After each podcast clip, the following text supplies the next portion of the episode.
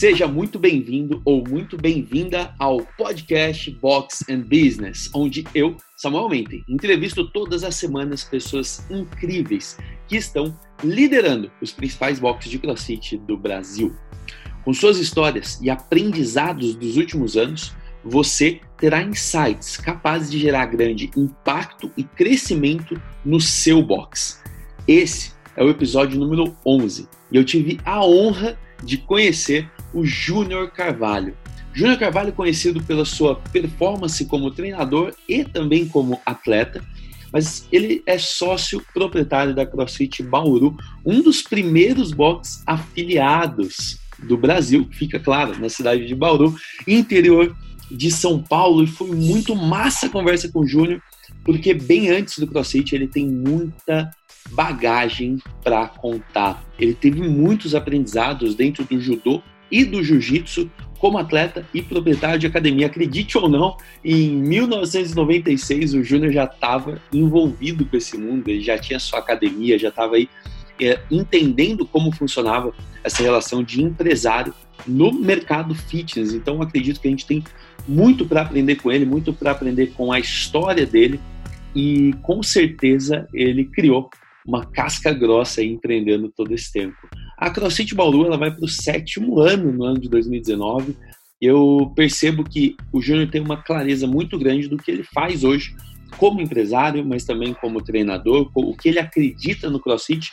Uma parte da nossa conversa ficou muito clara sobre como ele busca eh, trazer sustentabilidade para o CrossFit, para que a modalidade seja perpetuada, ou seja, mantida por mais tempo, diminuindo as lesões, que as pessoas sejam mais conscientes de tudo que acontece, e eu tenho certeza que você, coach, proprietário ou até atleta e amante do esporte, você vai gostar muito desse episódio. Por isso eu peço, se você estiver curtindo esse episódio agora mesmo, se você for começar a ouvir, não perca tempo, tira um print do seu celular, tira um print ou uma foto de você ouvindo o episódio e faz um history lá no Instagram para que a gente possa saber que você está aproveitando esse episódio. Manda um feedback pro Júnior sobre a história dele, manda um feedback para mim, marca lá, arroba CF ou arroba Samuel Mente, e a gente vai se encontrar então pelo Instagram e poder trocar mais ideias sobre esse podcast. Um grande abraço, fico com a entrevista. Valeu!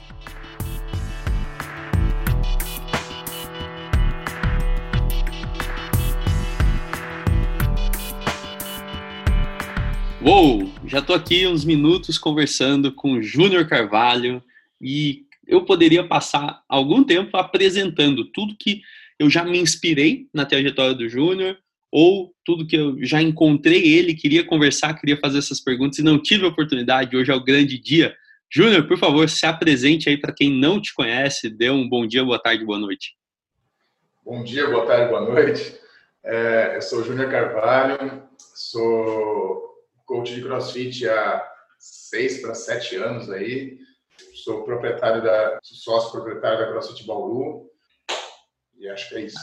Cara, nossa principal ideia hoje é falar sobre a sua trajetória com a CrossFit Bauru. E para ter uma ideia melhor de como funciona isso, como funciona essa jornada, como era a sua vida antes de conhecer o CrossFit? O que, que você fez antes de se tornar professor de educação física? Conta um pouco aí, da onde vem o Júnior? Como, como foi sua vida até começar a CrossFit Bauru? É, eu sempre fui do esporte, sempre fui atleta, né? Desde muito cedo eu fui atleta de judô, né? competi judô por, por muito tempo, fui integrante da equipe do Projeto Futuro, que é uma, uma equipe bem forte de treinamento que tem em São Paulo. É, depois disso, eu entrei na Faculdade de Educação Física. É, minha ideia sempre foi ser um preparador físico de uma equipe de judô. Esse era meu sonho é, inicial na faculdade. Você tinha como referência os seus mestres, né? Então você. Na, na, verdade, eu tinha como referência os meus mestres, mas eles faziam tudo junto, né? Eles faziam o, a parte técnica, física e técnica. É, eu achava isso muito legal, mas eu queria algo mais específico na parte, na, na parte física, a preparação física para esses atletas, entendeu? Eu já pensava numa divisão de treinamento físico para treinamento técnico. Né? Ah, já tinha algumas equipes que tinham isso. O Projeto Futuro tinha isso ou não? O Projeto Futuro já tinha, é, a gente já tinha os treinamentos físicos separados do treinamento técnico, porém, da mesma forma, era o mesmo a mesma pessoa que montava os dois, né? Bom, vamos lá. E que ano que era isso? Que, que ano você entrou na educação física? Não, isso, isso foi antes, quando eu fui para o Projeto Futuro. É, eu fiquei em 91 e 92 em São Paulo, no Projeto Futuro. Eu entrei na educação física em 94. Caramba, que 90, massa. É, já estou com quase 22 anos de formado. então, eu quando eu voltei, é, quando eu voltei do Projeto Futuro, eu fiz um ano de cursinho para entrar na, na Unesp, em Bauru. Aí eu, eu cursei o Nesp com essa ideia de montar, de, de ser um preparador físico para uma equipe de judô. E no final da, da, da faculdade, foi a época do, do jiu-jitsu, né? Foi a época do boom do jiu-jitsu. Eu fui convidado por um amigo para treinar, mas eu confesso que eu não curtia muito, não. Não curtia muito a vibe da galera, os caras muito briguentos, muito cheios de confusão. Imagina, eu era do judô, todo regrado, né? Tudo toda aquela filosofia, aquele, aquele, aquele trabalho, né? E aí eu chegava para ver os treinos de jiu-jitsu e as coisas bem soltas, bem à vontade, isso confesso que me incomodava. Mas eu comecei a treinar com um amigo meu e no final da faculdade, no meu último ano da faculdade, eu abri uma academia de judô aqui, aqui em Bauru, numa casa que a minha mãe tinha de aluguel, o inquilino saiu, eu falei, pô, vou aproveitar agora abrir uma, uma academia de judô. Abri uma academia de judô pequena, comecei a trabalhar, mas como era o bom do jiu-jitsu, todo mundo queria fazer jiu-jitsu. E minha academia de judô não ia muito, não ia muito para frente e todo mundo só perguntava de jiu-jitsu, de jiu-jitsu. E eu resolvi colocar o, o, professor que dava aula de jiu-jitsu em Bauru, né, que tinha trazido jiu-jitsu para Bauru, coloquei ele para dar aula, mas, meu, você imagina o cara maluco dando aula na sua academia e falando, falando e fazendo coisas barbárias, né? Aí eu comecei a ficar meio espantado e calhou com, com a desorganização dele, ele não podia mais continuar com as aulas. E aí, por um lado, eu, eu fiquei feliz, né, porque, putz, estava me livrando de um problema. Por outro lado, eu estava com outro problema, que era, eu tinha uma turma formada já de jiu-jitsu, e quem ia dar essa aula de jiu-jitsu? Ô, Júnior, você tem a, a, data que você abriu essa academia, cara? A, a data não, o ano, né? Em 90 e 96 ou 90, 96, é. Mais de 20 anos com a academia. Você... É Mais 20 anos. Eu não imagino como era essa época, tá? Não, não é, consigo é, imaginar. Era bem, era bem se abrir uma porta, esperava a galera passar na frente, punha uns letreiros lá, mais ou menos, bem mal feito. Que massa. Bom, e aí o que, que você fez com essa turma de, de quem já, já tinha uma turma formada de jiu-jitsu? Qual foi a, a, sua saída? Então, cara, é, eu na época, ao mesmo tempo que tinha essa turma na minha academia, né, de, de pessoas iniciantes, eu continuava treinando com esse meu amigo lá na academia desse professor. E aí, cara, eu comecei a perceber que o que eu tinha de conhecimento do judô, né, eu já era faixa preta, sempre me interessei por luta de chão, então, a parte básica do chão eu sabia.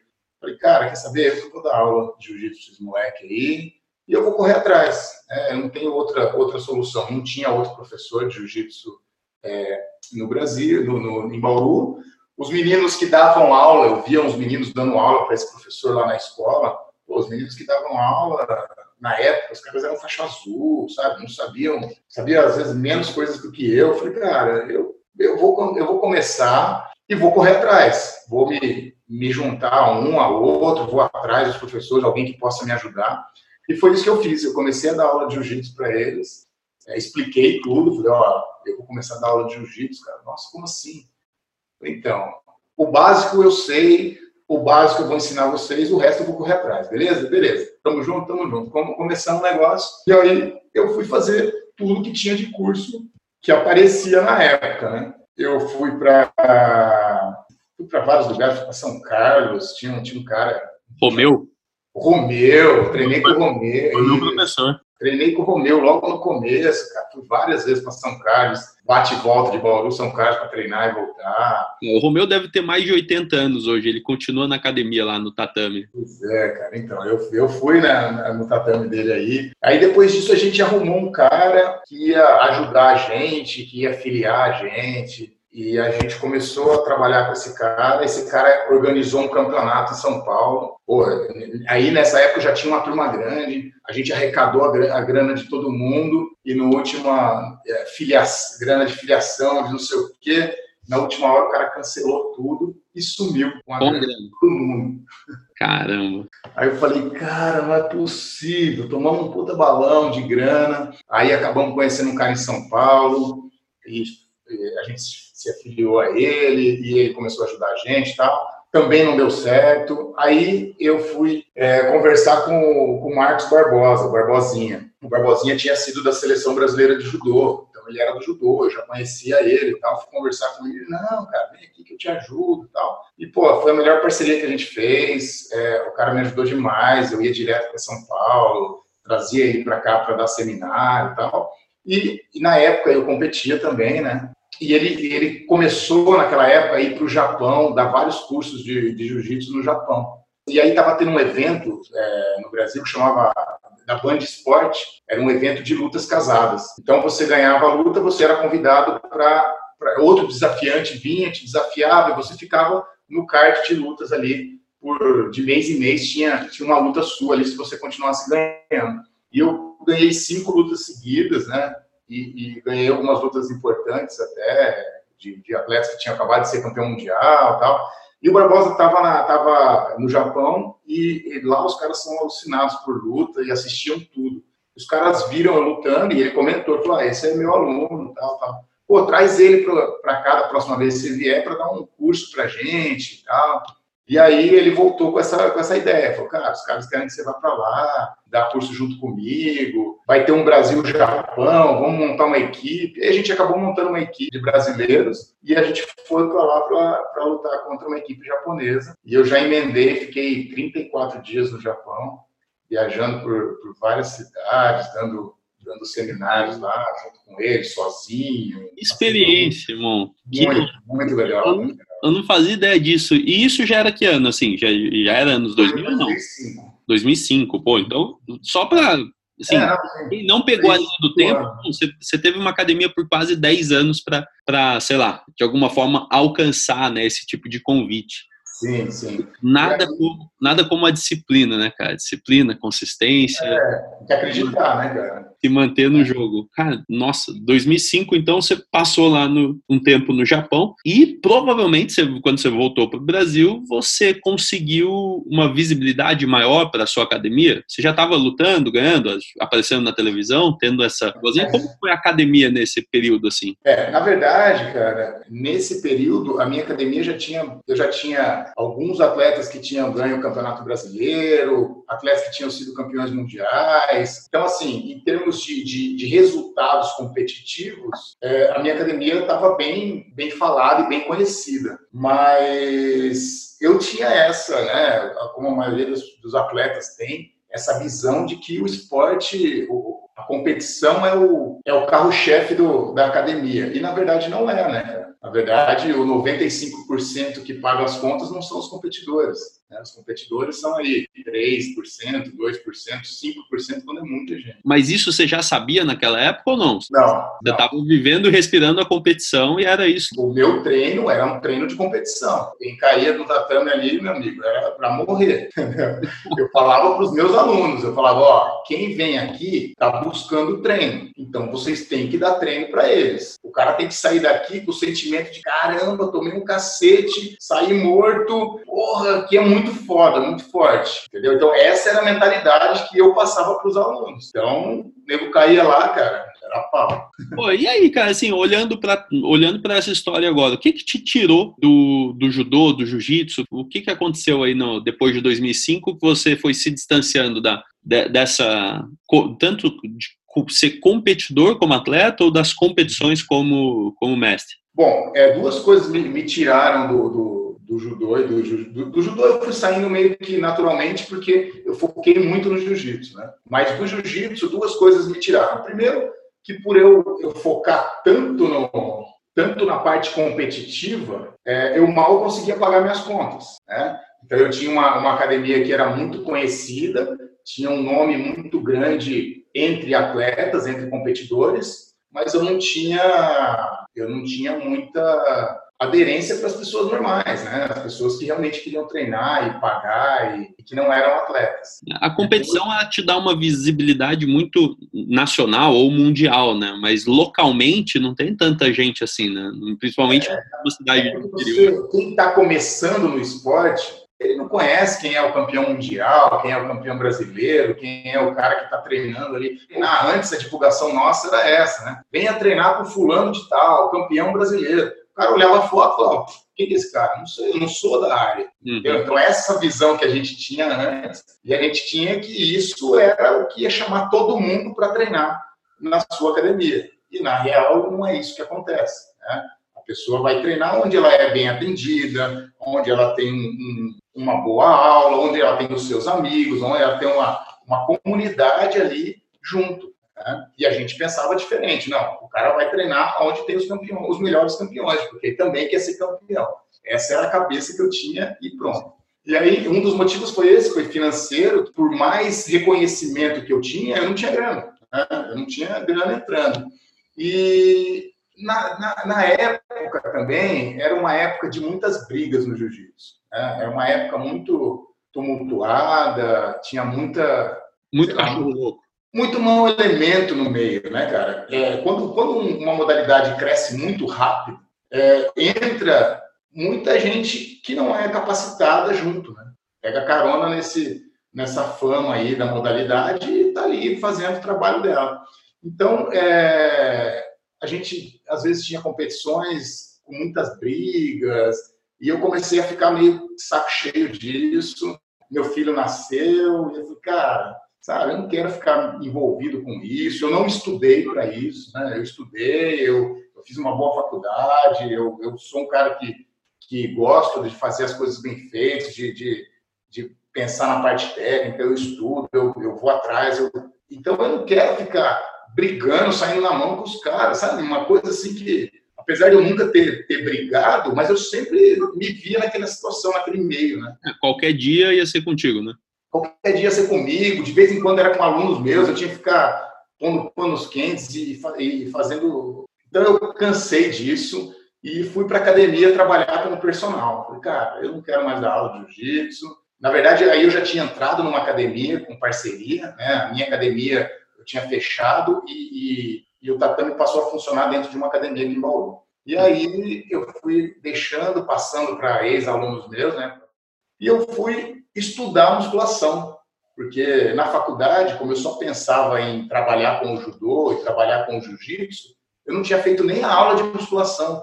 Aí, mesma coisa, cara, entrei de cabeça e fui atrás, e fui estudar, e fiz curso, e, e passei esse tempo trabalhando como personal, e, pô, foi muito legal. E, e aí, pô, as coisas começaram a acontecer, só que eu não achava, não encontrava uma conexão entre o treinamento que era que era vendido na época, né, os treinamentos de musculação, para um atleta de judô, para um atleta de jiu-jitsu, para um atleta de uma modalidade que é dinâmica. Eu entrei na academia em 2005 para trabalhar com musculação e, e, eu fiz muito esporte, fiz, fiz rugby, fiz outras coisas antes e eu também não via. Então, meio que parecia que você vivia outro é, universo sem conexões, né? Você vivia outro mundo ali e você fala, não, é, isso aqui não tem conexão com aquilo, eu vou, vou tomar isso aqui de um jeito, mas você não via a aplicação. Nessa época aí, depois de 2005, 2006, 2007, o personal estava em ascensão, né? Tava, acho que a visibilidade, tudo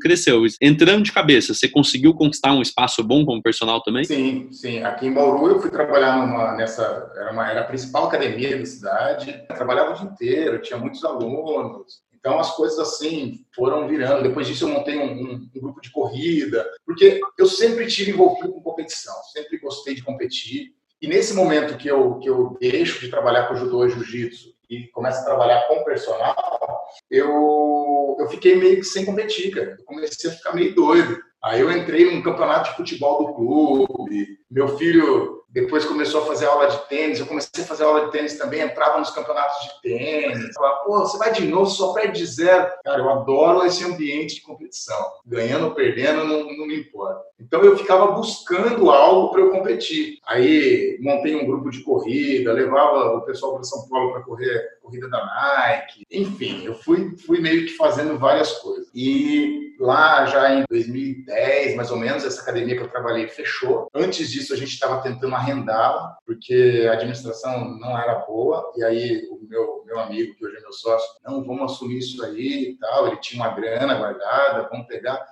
acabou não dando certo. A gente foi para uma outra academia trabalhar, mas o ambiente da outra academia não era legal, a gente não estava muito acostumado. E aí a gente botou na cabeça que a gente ia abrir uma academia. Não, vamos abrir uma academia tal, tradicional, né? A gente na época tinha isso. Foi quando eu fui fazer o curso do Core 360. Eu vou fazer para ver o que é treinamento funcional. Eu via muita gente falando de treinamento funcional, muitos vídeos, né? Galera equilibrando em cima de bola, fazendo aquelas coisas. E, e, mas eu também não via uma aplicabilidade para o treinamento físico, para o treinamento não, para o esporte em si, né, para as modalidades. E aí, quando eu fiz o curso do Core 360, minha cabeça abriu. Eu falei, pô, já é algo diferente, já é algo que é aplicável. Apesar do Core 360 ainda ter um pouco de pegada da musculação, né, as séries todas fechadas, tudo certinho, já era algo diferente, já conseguia entender como aplicar aquele monte de movimentos soltos que a gente via na internet, como é, esquematizar e aplicar. E aí eu falei pro, pro meu amigo, falei, olha, cara, é, vamos abrir uma academia e tal, mas eu acho que o grande, o grande direcionamento da, do fitness agora vai ser para estúdios de personal, treinamento funcional, algo que é mais a nossa realidade, entendeu? É mais o condicionamento físico mesmo. Porque antes, o que, o que as pessoas chamavam de condicionamento físico, que era aquele treino da academia, você ficava forte e achava que era bem condicionado, mas não aguentava correr. Eu acho que a gente vai por essa direção e a gente começou a pesquisar e, e ele foi fazer o curso do Core 360 também. Foi quando um amigo nosso trouxe uns vídeos da namorada dele que estava treinando na CrossFit Brasil. Ó, isso aqui é, é um CrossFit, é um negócio novo que está chegando no Brasil, assim, assim. Pô, a gente viu, falou, cara, que legal, que diferente, né? Como assim?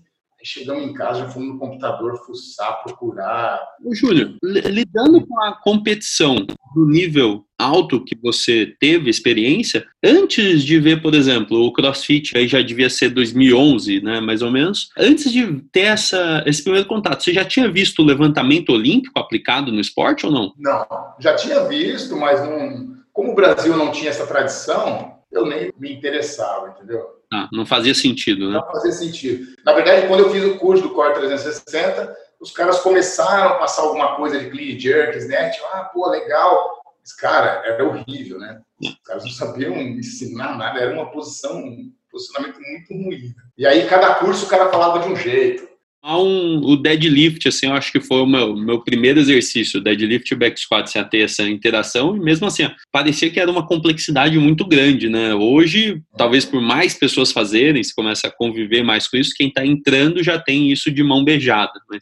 eu não sei, mas é, a grande discussão nas academias pelo menos aqui em Bauru e, e, nos cursos que eu ia, era o agachamento, cara. Era um back squat. Uhum. Ah, o joelho não pode passar da ponta do pé, ou não sei o quê, cada um falava um negócio, era, ah, ele, ele não sabe agachar, ou ele sabe agachar, ou ele... E ninguém sabia nada, na verdade. E ninguém chegava em conclusão nenhuma. O pior é isso. E como, qual foi o seu primeiro contato com o CrossFit? Sim, você foi, pesquisou na internet, mas e aí? Você pegou um treino e rodou na academia? Você foi não, fazer Não, eu, eu, pesquisei na internet, falei, cara, eu preciso fazer um curso, preciso estudar. Né? Antes de qualquer coisa, eu preciso estudar. CrossFit Jundiaí estava dando o seu primeiro curso, lembra aqueles cursinhos que eles faziam, que até a CrossFit Brasil fazia e tal? E, pô, é, foi o primeiro que a gente achou, vamos nessa? Vamos. A gente se inscreveu e foi para esse curso na CrossFit Jundiaí.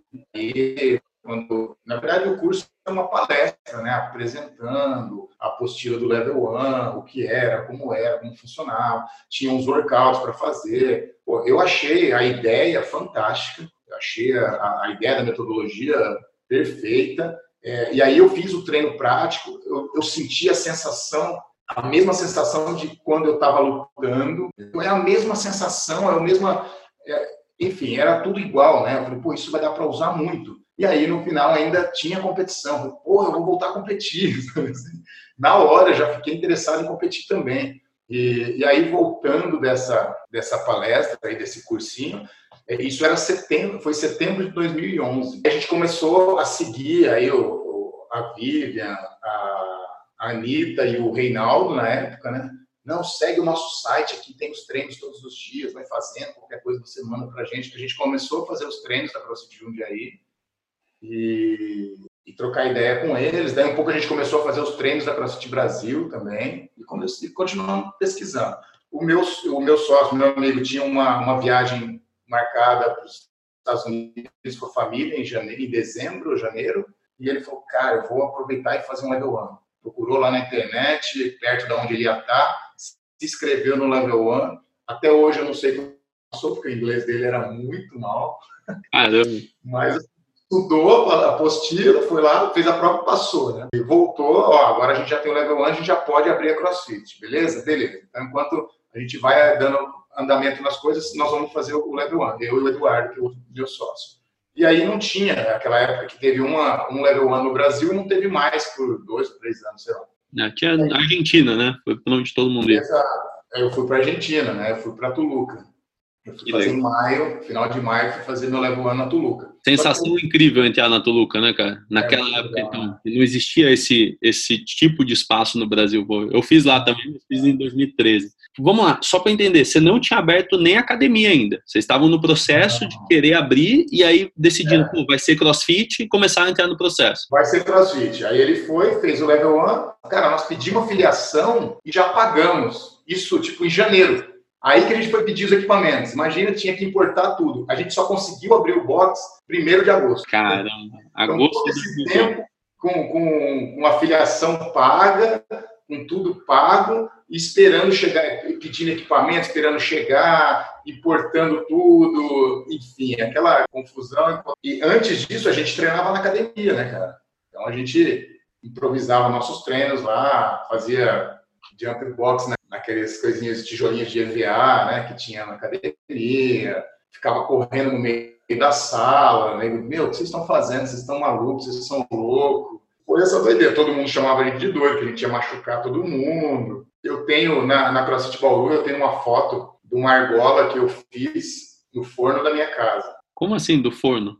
Ou no forno? Na época não tinha, não tinha momento, não tinha material, né? Tinha que importar, enfim. E aí eu, eu vi, foi dica até do Reinaldo né, no curso, no YouTube tinha um, um tutorial de como fazer uma argola no forno. Pegava um PVC, colocava uma corda dentro, enchia ele de areia, vedava, deixava não sei quantos minutos no forno, tirava, fazia o formato, que com areia ela não estoura, fazia o formato da argola, amarrava, colocava no forno mais um pouco, tal, depois deixava esfriar, tirava, amarrava duas vezes, amarrava em fita de, de escalada e estava pronta duas argolas. Na verdade, são duas gotas, né? E, e, foi nessas argolas que a gente treinava. Eu, eu no meu primeiro curso lá em Jundiaí, eu fiz meu primeiro muscle up. Os caras, ah, é assim, assim, eu fui e fiz. E os meus, os meus amigos não. Então a gente ficou, meu, dois, três meses brigando para tentar descobrir como é que fazia esse tal do muscle up. E eles fizeram embaixo da escada da academia nessas argolas de gota.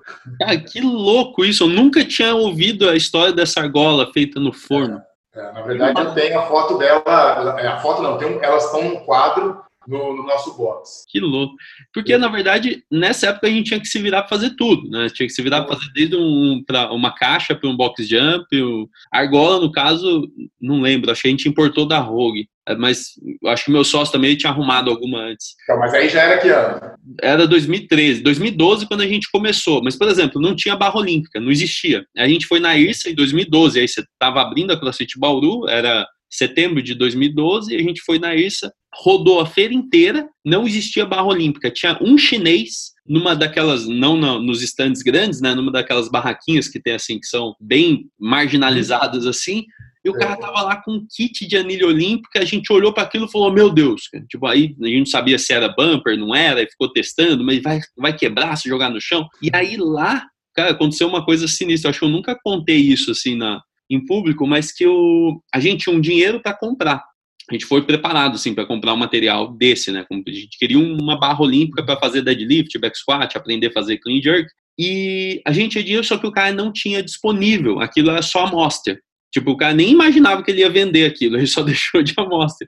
E aí tem um, um bairro lá em São Paulo que tem lá o lugar dos chineses, né? E o meu sócio foi junto com ele. Meio que foi assim: eu fico com dinheiro e você vai buscar. E aí eu lembro dele mandar, no caso era SMS, né? Ele mandava um SMS assim, eu perguntava para ele, pô, ei, já tiraram o seu rim, né? Como que tá aí, não sei o quê? Porque ele entrou naqueles galpões de importação, negócio sinistro, assim, e, e foi tenso, foi tenso mesmo, a gente conseguir trazer isso, mas não existia. E quando chegou em São Carlos, cara, 2013 barra Olímpica, não existia lá, lá em São Carlos. Massa, assim, quando a gente publicou isso a primeira vez, todo mundo que era atleta, do tipo Mariano Rata, que era atleta de triatlon, foi para duas Olimpíadas, ela mandou mensagem na hora, falando, cara, quero treinar isso aí, porque lá na gringa todo mundo usa isso, e você tem isso aqui, eu quero ser sua aluna, e do nada eu virei personal dela. Algumas pessoas já se ligavam no poder do levantamento olímpico. Como que foi? Vocês começaram a, a fazer esses exercícios na academia, como foi a adesão dos alunos, assim? Teve gente que te procurou, assim, pô, quero fazer isso aí também? Como que foi? Você estava falando das barras agora, a gente, eu estava lembrando aqui, a gente fazia isso na academia, né, num espaço que tinha para pesos livres, e a gente fazia snatch, clean jerk em dupla. Um fazia e o outro vinha para segurar a barra para não deixar a barra cair no chão. Então fazia uns cleans, aí depois jogava no colo do, do amigo, o amigo botava a barra no chão. Eram umas coisas assim. E isso é fazendo um clean com 60 quilos e achando que estava forte para cacete. É, eu lembro da primeira Elizabeth, pô, 60 quilos, é, e era pesado, né? E aí as pessoas começavam a ver esse treino diferente, mas todas meio com o pé atrás, assim, né? Algumas vinham, treinavam junto, brigava e quebrava o pau com altos, com vários professores, né? Sim. Que não, não concordavam com a modalidade, que na época se falavam que o CrossFit era totalmente empírico, Muitos desses, desses professores que a gente brigou hoje são professores de crossfit, entendeu? Então, na época, foi uma época meio de, de descobrir as coisas mesmo. Bom, e aí fica claro que vocês precisam, né, mais do que tudo, vocês precisam gostar para ficar defendendo a ideia, principalmente naquela época. E como foi o processo, então? Vocês demoraram esse tempo todo para abrir, mas quando abriu, já tinha uma galera assim muito interessada no que vocês estavam fazendo? Já tinham construído essa, esse burburinho? Como foi? Ah, já tinha, né? Já tinha muito, muito comentários. Você vê, a gente, quando a gente pediu a filiação, é, nós fomos o sétimo box afiliado no Brasil. Caramba! Não sei se nós fomos o sétimo box a abrir, bem provável que não. Outros boxes abriram antes da gente, mais boxes. Mas quando a gente pediu a filiação, só tinha seis boxes afiliados. Quando a gente começou, foi muito engraçado, porque como eu era maluco por competição, em 2012, no Open, me falaram, né, ah, vai ter o Open, vai ter, que é um evento, uma competição online. Meu, eu entrei na internet, fiz a inscrição meio que sem saber como é que era, participei do Open, gravei os vídeos, postei. Eu lembro que a primeira prova foi sete minutos de burpee, que eu gravei na chácara do meu sócio. A gente pendurou a argola lá para ter o, o target e, e fez, fiz os sete minutos de burpee lá. Enfim, é, quando depois disso eu comecei a me preparar para o TCB, né? Falaram que ia ter o TCB, que é o Torneio CrossFit Brasil, papá ia, ia ser o primeiro ano que o TCB ia sair do box da CrossFit Brasil para ir pro, pro ginásio lá do. Eu fui lá, cara. Pô, que pena que eu não te vi. Você não tava com o cabelo loiro que nem o Chiquinho, né? Aí passou então, batido. Esse, esse TCB do cabelo loiro que eu, que eu competi. É, eu fui lá. No dia que a gente comprou a barra olímpica, a gente assistiu é. o TCB também. O TCB, ele foi, se eu não me engano, no comecinho de agosto, né? Junto com o professor de educação, com o dia do profissional de educação física, normalmente era junto, assim. Primeiro de setembro, né? É, é final de agosto, primeiro de setembro. É, e... é, na verdade foi isso. A gente abriu o nosso box primeiro de agosto, que é aniversário da cidade de Bauru. Abriu o box e ficou um mês funcionando sem cobrar nada, livre. Chamando a galera, um convidando o outro, todo mundo para conhecer o que era o CrossFit. Então, os amigos chamavam. Quando foi em 1 de setembro, eu fui, aí foi o TCB realmente. A partir daí a gente começou a fazer matrícula. A gente fez, sei lá, na primeira semana 60, 70 matrículas, porque a gente teve esse um mês de, de degustação aí da galera. A gente precisava fazer isso, né, cara? Primeiro para desmistificar um pouco e segundo para gerar comentários na cidade. E aí nesse TCB eu fui quarto colocado então, aí eu voltei um pouco com essa mentalidade, né, de divulgar que eu era o quarto colocado do Brasil, não sei o quê, achando que isso ia trazer mais alunos. e, na verdade, assim, é, eu terminei o TCB empatado. Eu, Cassiano, eu acho que o Eliseu, se eu não me engano. Nós três ficamos em, quarto colocado, né? Assim, com a mesma pontuação na quarta colocação. É, o Chiquinho ganhou, foi a primeira vez que o Chiquinho ganhou o TCB. O Lupa foi segundo. E acho que terceiro foi o Tarso, se eu não me engano. Que massa, nossa. Muito legal essa época, né? Tô aqui lembrando das coisas que eu assistia 2012, 2013, pô, animal. Muito legal. A, a, o TCB mesmo, o rig era, foi montado com treliças de, de show, né? De evento, sabe? Aquela treliça com uma barra atravessada, a corda amarrada ali, uma estrutura que balançava pra caramba, sabe assim? E uma das coisas mais legais é lembrar que não existia ninguém assistindo, cara. Eram os familiares e familiares. os alunos que vieram ali de BH. Uh, ah, não sei se tinha algum box do Rio nesse TCB, mas tinha São Paulo ali, grande São Paulo. O Rio tinha um pessoal da Rocinha, né? Mas acho que eles mandaram uma ou outra pessoa para competir, sim. Tinha uma galerinha assim. Mas era pouquíssima gente na arquibancada, né? Pouquíssimo, pouquíssimo. Bom, e aí você voltou e queria iniciar, então, aí a CrossFit Bauru, de fato, começou para valer, né? Voltou com essa mentalidade também de competidor. Sim. E o, o, que, que você mais aprendeu nessa época, assim? Como que foram os, os pontos-chave, assim, que levou vocês a se consolidarem durante todos esses anos? Porque, cara, primeiro que o CrossFit ainda, em muitos lugares o CrossFit ainda tem essa, esses mitos. Segundo que nenhuma empresa é fácil você fazer ela ser consistente tantos anos, né? Muitas empresas aí saem do mercado antes do primeiro ano, do segundo ano, até que sai Sebrae fala que 80% das empresas não sobrevivem em 5 anos. Então, vocês já passaram aí, estão nesses 20%. O que, que você considera que foi muito importante, assim, como principais atitudes que vocês tiveram nesse período, Júnior? Cara, eu acho que é, o nosso, nosso grande aliado foi um treinamento diferente por três pessoas apaixonadas pelo que estava fazendo.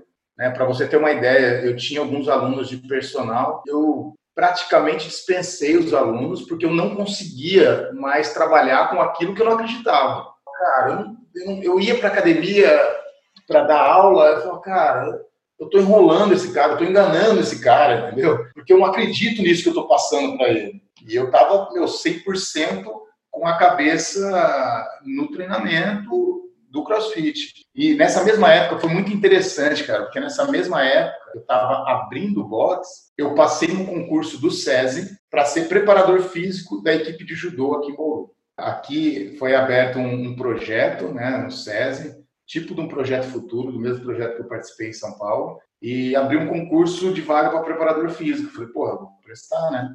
E eu passei nessa, nessa, nessa vaga, e eu fui fazer o que eu sempre sonhei quando entrei na faculdade, que era ser preparador físico da equipe de judô. É isso que eu ia te falar, cara. E aí, esse ah, dilema, como que foi? Exato. Só que aí, o que aconteceu? E imagina, você, você ser preparador físico de uma equipe, chegar onde você sempre sonhou e, com, e na época com um conhecimento totalmente novo e diferenciado, né? Porque na época ninguém aplicava nada relacionado a CrossFit, era só treino de musculação. E aí eu comecei a aplicar o que eu estava aprendendo de CrossFit, aplicar na preparação física dos atletas de judô. Porra, o desempenho deles foi absurdo, entendeu? Eles começaram a melhorar demais, isso é muito bom. Só que é, no SESI é, tinha uma política muito ruim e, e eu tinha que cumprir horas é, de trabalho e às vezes oito horas por dia ficar preso, não tinha muito o que fazer lá, eles me colocavam para outros setores, fazendo outras coisas. Eu fui fazendo coisas que, que não estavam me agradando muito e ao mesmo tempo o meu box sendo aberto e, e precisando de gente para dar aula e o negócio crescendo Aí eu falei, cara, quer saber? Eu vou pedir a conta. Caramba. Quando eu pedi a conta, todo mundo falou, você tá maluco, cara, tudo que você sempre quis fazer. Cara, mas não dá. Eu, na verdade, eu trabalhava com os atletas uma, uma a duas horas por dia. E tinha que ficar oito lá. É, complicado mesmo. Complicado, com outro negócio acontecendo, né? É, um negócio que até estava me empolgando demais. Aí eu tenho que ficar lá, às vezes dando aula de judô para criança, que era uma coisa que eu adorava, eu passei a não, não curti muito mais, entendeu? Eu estava com a cabeça é, voltada para outra, para outra coisa. E aí é, eu pedi a conta e fui trabalhar só na CrossFit. E foi inclusive aí que o Anderon foi atrás de mim, né? Porque o Anderon treinava comigo no judô. Ele foi lá e falou, cara, essa preparação física que você fez é muito boa. Eu conseguia chegar é, nas seletivas para a seleção brasileira, estou sempre na cabeça e tal, e eu preciso continuar fazendo isso. Ele te conheceu no, no SESI, então? No SESI, eu conheci ele no SESI, trabalhando nessa equipe de judô. E aí ele foi atrás de mim no box, e aí ele começou a treinar no box, para melhorar a preparação física dele. E vocês já tinham ali, já tinha uma, plan... uma programação de competição ou todo mundo rodava aula regular? Isso é uma, uma Não, dúvida que eu tenho. Todo mundo rodava aula regular. Legal. Só que de, após o, o, TCB, né, foi onde eu botei na cabeça que eu queria ir para regional. Aí eu tinha entendido mais ou menos o que era. Eu tinha ficado no primeiro Open em 162 e classificavam 60 atletas. Né? Eu falei, meu, eu preciso melhorar 100 posições para ir para regional. E aí eu comecei a pesquisar, comecei a fazer treino extra, fazia treino da CrossFit Brasil, fazia treino da Forte Vancouver, fazia uma salada, né, sem nem cabeça, mas ia fazendo, treinando duas, três vezes por dia. Nesse momento eu parei de fazer as aulas do boxe, fazia só treino extra, fazia uns treinos de LPO, as fraquezas também, né? Porque você devia ter um, um bom cardio, boa resistência, mas o seu, sua força não devia ser a, a, o seu ponto forte, né? Exato. Então, assim, e ele, esses, esses meninos me viram fazer isso, entendeu? Me viram é, treinar diferente, me viram competir o, o, o Open em 2013, né? Disputando uma vaga. Aí, quando foi 2014, o Anderon pediu para participar do Open. Pô, só para saber aqui, você conseguiu a vaga, foi para o Equador, né? Foi em Guayaquil. Você foi para lá? Na verdade, eu, eu, classificava 60, né? Quando começou o ano de 2013, a CrossFit anunciou uma mudança, ia só 48. E aí, pô, eu comecei a treinar mais louco ainda. E aí eram 48 vagas, eu fiquei, eu terminei o Open em 52. E aí eu fiquei meio assim e tal, mas o Lupa me ligou no dia seguinte, cara, você foi muito bem, parabéns. Pode ser que você vá, pode ser que eu vá, né? Eu não entendia direito. Falou, não, quando abrir inscrição por time, e, e, o Lupa já tinha ido no ano anterior, né? Quando abrir inscrição por time, algumas pessoas é, escolhem ir por time e abrem vaga. Você precisa que quatro pessoas desistam para você ir para ir o regional. E exatamente quatro pessoas desistiram. Foi o último a ser chamado. Só não fiz igual o Pablo, né? Que foi o último e classificou para o Games. Meu, treinei mais alucinado ainda, cara. Só que quando eu cheguei para o regional, eu estava exausto. Eu, só para você ter uma ideia, as provas saíram, acho que duas semanas antes do, da regional, porque a nossa regional era a segunda semana. Então, uma semana antes saiu a prova. É, duas semanas antes da minha regional tinha saído as provas. Quando eu cheguei para a regional, eu já tinha feito três vezes cada prova. Eu estava arrebentado, já tinha feito três regionais. Mas e aí? Você chegou, você chegou lá Bom, vamos dizer que caiu a ficha que não era bem assim que você se preparava? Não, até então não. Beleza, cheguei, né? Apesar de eu estar exausto, eu achava que era assim mesmo. Não. E fui para lá e terminei a regional em 37, então ainda consegui ganhar umas posições. E beleza. Só que quando eu voltei, cara, eu tive um overtraining fudido. Eu fiquei muito mal. Eu não conseguia treinar, eu não conseguia é, aquecer pegava uma barra vazia, colocava nas costas, parecia que era meu PR ali, entendeu? E aí eu fiquei nessa de nem queria treinar, nem queria ir pro box, sabe? Nossa, muito, muito mal, muito mal. E logo depois já teve o TCB, e aí a Andréa Naves, que é a minha nutricionista, ficou no meu pé, não, você tem que se inscrever. Falei, ah, não, não vou, cara, não quero, não consigo nem treinar, o que eu vou fazer lá? E aí acabei indo, fiquei em 15 nesse TCB, mas, cara, muito mal muito me arrastando. E, e, foi aí que eu falei, não, pera lá, eu preciso entender o que é essa periodização, como que é essa periodização. Eu lembro de ter conversado com o Chiquinho. O Chiquinho, eu falei, Chiquinho, faz, eu não consigo treinar, minhas cargas não aumentam, não consigo evoluir. Falei, não, você tem que ter uma periodização, sua periodização tá, tá muito de qualquer jeito, né? E tava, tudo aleatório. Né? E aí foi quando eu partir para essa área, para esse foco de, de aprender a periodizar, de buscar quem eram os, os, melhores coaches de CrossFit na época e seguir, fazer curso. E... É, eu te acompanho pelas redes sociais, eu vi que você colecionou alguns cursos assim que são muito valiosos mesmo. Tipo, você fez o camp do Power Monkey, né? Isso, fiz duas vezes o Power Monkey. Caramba, deve ter sido uma experiência fantástica, meu. É muito legal. E o que que você, o que que você considera assim que foi sua maior conquista aí? De, você, em algum momento você decidiu uh, que era esse o caminho, aí você decidiu que ia abrir o box, aí você decidiu sair do SES, esse monte de decisões para é. tomar esse caminho. Qual que você acha que foi a sua, sua maior conquista nesse, nessa jornada toda? Cara, eu acho que a minha maior conquista nessa jornada toda foi ter decidido entrar de cabeça no CrossFit. Como eu já tinha feito no judô, como eu já tinha feito no jiu-jitsu, o CrossFit não foi diferente. Entrar na real mesmo, assim, todas as pessoas que, que conviviam comigo falavam, cara, você só fala disso, cara, você só pensa nisso. É, eu era daqueles caras que final de semana, ficava final de semana assistindo vídeo de crossfit, sabe assim? Então, eu acho que isso, isso me trouxe muito conhecimento. É, a minha maior conquista, acho foi ter, ter tido essa decisão, entendeu? De, de falar, não, vou entrar, vou entrar de cabeça. E, cara, vocês já estão indo aí do. Eu fiz a conta aqui por cima, mas estão indo para o sétimo ano, né? Irmão, sete anos fazendo a empresa acontecer, né? São muitos relacionamentos, alunos, até mesmo fortalecimento com, com os sócios, né? Vocês se encontrarem nesse alinhamento. Quais são os desafios hoje da, do seu ou da CrossFit Bauru? O que, que você vê daqui para frente? Assim, o que, que você tem feito Cara, eu acho que é, uma das coisas assim que a gente tem muito boa na nossa sociedade é, é o respeito e, e, e, a parceria que a gente tem entre os sócios. Isso para mim é fundamental, cara. Nós somos em, em três caras que se respeitam,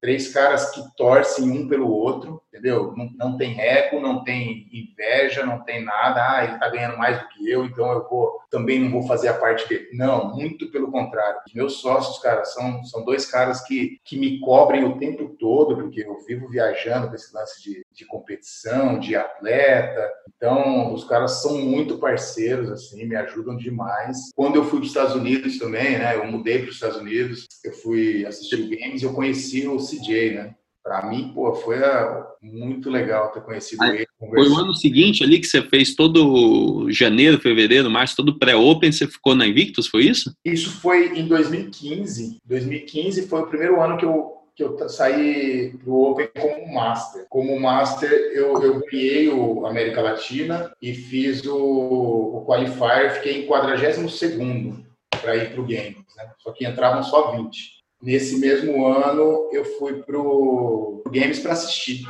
E aí me apresentaram, ó, esse aqui é, é o Júnior, né, do Brasil, ele ganhou o Open no Brasil, na América Latina, quase classificou para o Games, tal, tal, tal. E o CJ me convidou para passar uma temporada lá, treinando na, na Invictus cara, voltei alucinado. Ah, imagino. Foi, mas essa temporada, pelo que eu acompanhei, foi você e o Anderon foram juntos, foi isso? Então, eu fui primeiro, e aí eu falei, não, vou mudar para lá. Aí cheguei aqui, vendi meu carro, peguei tudo que eu tinha e fui embora. Caramba! Assim, sem, sem achar que, que ia dar errado, né? Aí fui para lá, primeiro susto, né? Cheguei na CrossFit, falei, olha, eu sou o Júnior da, da, do, do, Brasil, né? O CJ me convidou para treinar aqui e tal, tal, tal. Ah, que legal, seja bem-vindo. 250 dólares. eu falei, não, você não está entendendo. Eu sou o Júnior do Brasil, o CJ que me convidou. Eu falei, meu inglês é tão uma bosta, né? Ele não entendeu. Ela falou, não, tudo bem, 250 dólares.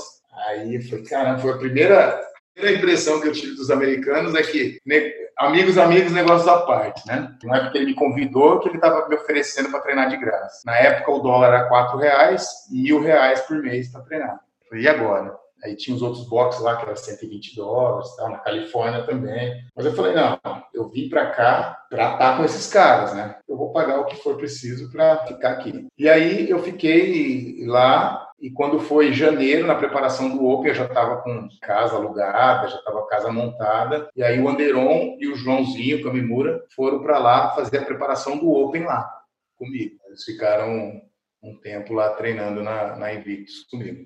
O meu Open foi, foi muito bom, assim, eu ganhei a Califórnia, fui campeão do Open na Califórnia. Você fez o Open todo lá? Todo lá, fiz tudo por lá. E foi legal, porque depois que, que meu nome começou a aparecer, na segunda semana meu nome começou a aparecer em primeiro, foi que os caras começaram a virar meu amigo. Então, eu chegava no box, todo mundo sabia meu nome, os caras já tinham visto no meu Instagram que eu tinha ido para regional, os caras vão te vasculhando, né? E aí os caras chegavam para conversar comigo, trocar ideia. Antes disso, eu era um desconhecido que estava lá treinando, largado no canto lá, né? Aí depois que você começa a mostrar resultado, eles, eles começam a se interessar por você. Cara, em todo lugar é assim, né? Mas é muito legal que a gente tenha isso em mente, né? Pô, não é ninguém até mostrar resultado. Exato. E aí eu fiquei, e aí quando eu fui para lá, né? A minha ideia era vender minha sociedade aqui. Não, vou vender, não sei o que, meu sócio falou, não, eu não vou deixar você vender. Você não sabe o que vai acontecer, pode ser que não dê certo e e eu tinha a promessa, quando eu fui para lá, né, comecei a trabalhar lá, eu comecei a trabalhar com o André Galvão, do Jiu-Jitsu. E eu fiz a preparação física dele para uma luta que ele ia fazer com o Rômulo Barral, na Rússia. Aí eu fiz a preparação física dele e ele falou, não, pode ficar tranquilo, eu vou aplicar para o seu visto de trabalho, pode ficar sossegado. E na última hora ele meio que deu para trás, falou, ah, não, cara, não vai dar, não sei o quê. falei, puta merda. Aí fiquei mais um tempo lá, e para não ficar ilegal, eu acabei voltando, né? Pô, mas os seus sócios, bem interessante isso que eles fizeram, hein? Te deram um seguro. Me deram um seguro. E aí, quando eu voltei, ele falou, tá vendo? se você tivesse vendido hoje, você tava ferrado, né, velho? Caramba, que massa. É. É, na verdade, assim, poderia até, sei lá, a grana poderia ter sustentado por mais, sei lá, você enfiar a cara em uhum. mais coisas, mas de alguma forma foi bem interessante, assim, eles te, te darem um pouco de juízo, né? Sabe? Exato, exato. Porque eu acabo entrando de cabeça, entende? Eu vou, me empolgo e, e faço o meu melhor. Cara, e assim, eu sei que entre a, eu reconheço essa essa virtude de entrar de cabeça, acho que ajuda muito a conquistar as coisas, né, a estar 100% focado numa única frente, mas bom, se tivesse uma pessoa ouvindo agora, uma pessoa que às vezes vai começar um box, está querendo começar um box, quer ver como outras pessoas fizeram, ou que já tem aí algum tempo boxe e está procurando recomendações ou, enfim, ouvir quem já tem experiência, qual seria o conselho que você daria para uma pessoa dessa? Calma, não entre de cabeça, estuda em todas as possibilidades, pensa no plano B, pensa no que pode acontecer se der errado, né? O que, que você, qual é a outra opção que você tem? Porque é o que eu estou te falando. Eu não me dei mal assim, porque eu tinha o suporte dos meus sócios. Então eu voltei com, com um box para trabalhar ainda, né? É, quando eu voltei, na época eu não fazia programação para a equipe da, da CrossFit Bauru, quando eu voltei, os meninos queriam que eu, que eu fizesse a programação para eles. Quando eu estava nos Estados Unidos, eu comecei a fazer a periodização online. As pessoas começaram a me procurar para que eu montasse treino para eles. E aí esse meu outro negócio foi crescendo, entendeu? Então eu voltei com alguns atletas de assessoria e voltei com algumas aulas para dar aula. Falando nisso, na assessoria em tudo, você desenvolve até hoje a programação online, né? Acho que todo mundo conhece que existe esse tipo de trabalho, já é um trabalho que está mais comum, seu ou de outras planilhas, outras pessoas que, que dão esse suporte, essa assessoria online. Agora, recentemente, você vem trazendo muito conteúdo de valor para a performance, para pessoas que querem ter melhores resultados dentro do box ou dentro de competições, até mesmo coaches. Eu preciso deixar né, registrado aqui o meu depoimento que eu fiz o Open em 2017, seguindo o, o seu programa online. Meu, foi animal, assim, não só na parte de preparação do que existia ali na, no, no, seu conteúdo uh, geral, mas uhum. principalmente em coisas que eu não tinha visto antes. Provavelmente foram coisas que você viu muito lá do CJ, da Invictus, mas também, agora sabendo da sua história, o, a estratégia do jiu-jitsu, do judô, provavelmente te dá essa visão que é como encarar o odd, né? Como você montar uma estratégia do seu pace de acordo com aquilo que você tem de ponto forte, ponto fraco, dos seus recordes, como, como funciona. E assim, você tem feito muito conteúdo, tem produzido muita coisa. Atualmente você tem gerado um workshop, você tem ajudado as pessoas. O que que você pode falar disso? Não sei se tudo está aberto, não está. O que, que você pode falar para quem está buscando esse conteúdo seu na internet hoje? É, na verdade, as coisas foram surgindo uma em decorrência da outra. Né? É, quando eu voltei para o Brasil, esses atletas que, que, que estavam comigo online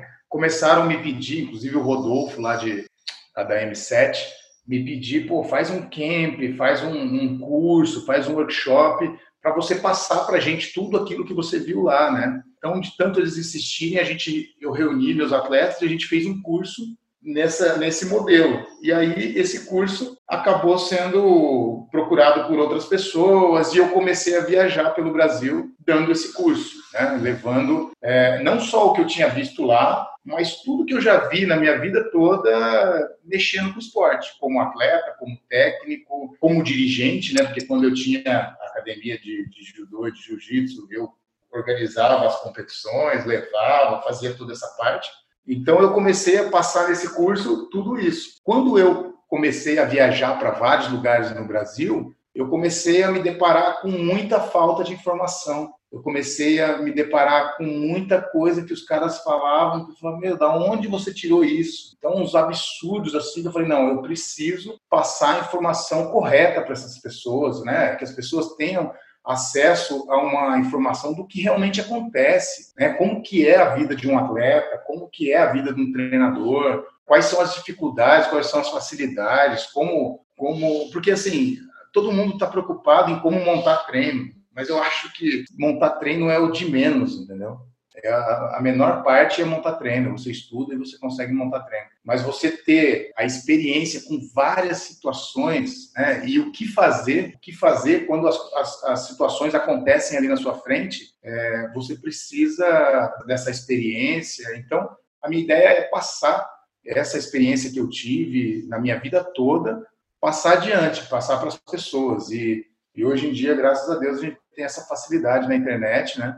Que é um, é um meio barato e eficiente, né? Porque imagina, se eu tivesse que fazer uma propaganda na televisão para fazer isso, não ia ter como. Né? Então, a minha ideia hoje é levar a informação correta, no, no, não que seja é, verdade absoluta, mas é o que eu realmente acredito, o que eu realmente utilizo e o que tem dado certo, o que não tem dado certo, é, levar essa, essa informação para as pessoas para que o nosso CrossFit cresça. Eu acredito muito que a gente precisa, sim, se beneficiar dos, dos ganhos que o CrossFit está nos dando, mas eu preciso dar algo em troca para ele. Né? Porque, é, por exemplo, se eu ficar simplesmente montando competição, competição, competição, explorando o CrossFit sem dar nada em troca para ele, uma hora o CrossFit vai acabar.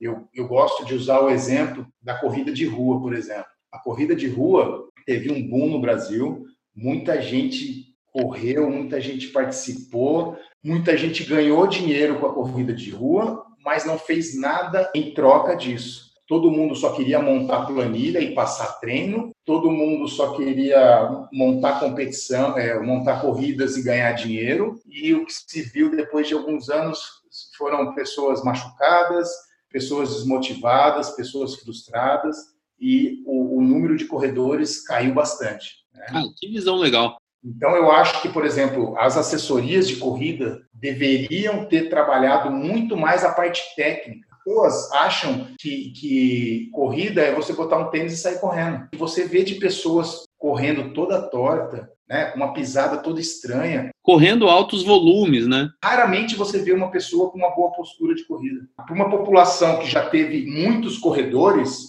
a gente tinha que ver 80% das pessoas correndo certo. Né? E não é isso que aconteceu. A sua proposta é trazer sustentabilidade, né? Então, algo em troca para a modalidade, entendeu? Para que a modalidade permaneça em crescimento, permaneça em evolução, ou, assim, que ninguém se machuque, que, enfim. Você deu para entender?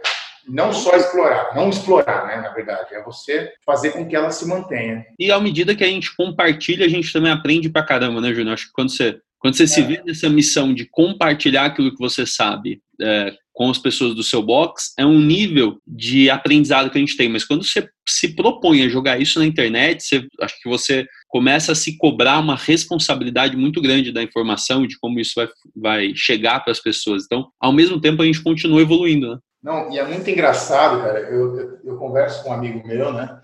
É muito, é muito notório, assim. A partir do momento que você fala um negócio, que você passa essa informação para frente, a sua cabeça já muda. A sua forma de ver aquilo já começa a mudar, você já começa a ver outras possibilidades, outros vieses. E eu, eu, eu sei porque, por exemplo, o curso que eu dava o ano passado é totalmente diferente do curso que eu dou hoje entendeu? Porque eu sou outra pessoa, eu tenho uma outra visão, eu tenho tudo isso mudou porque eu fui passando a informação para frente, entendeu?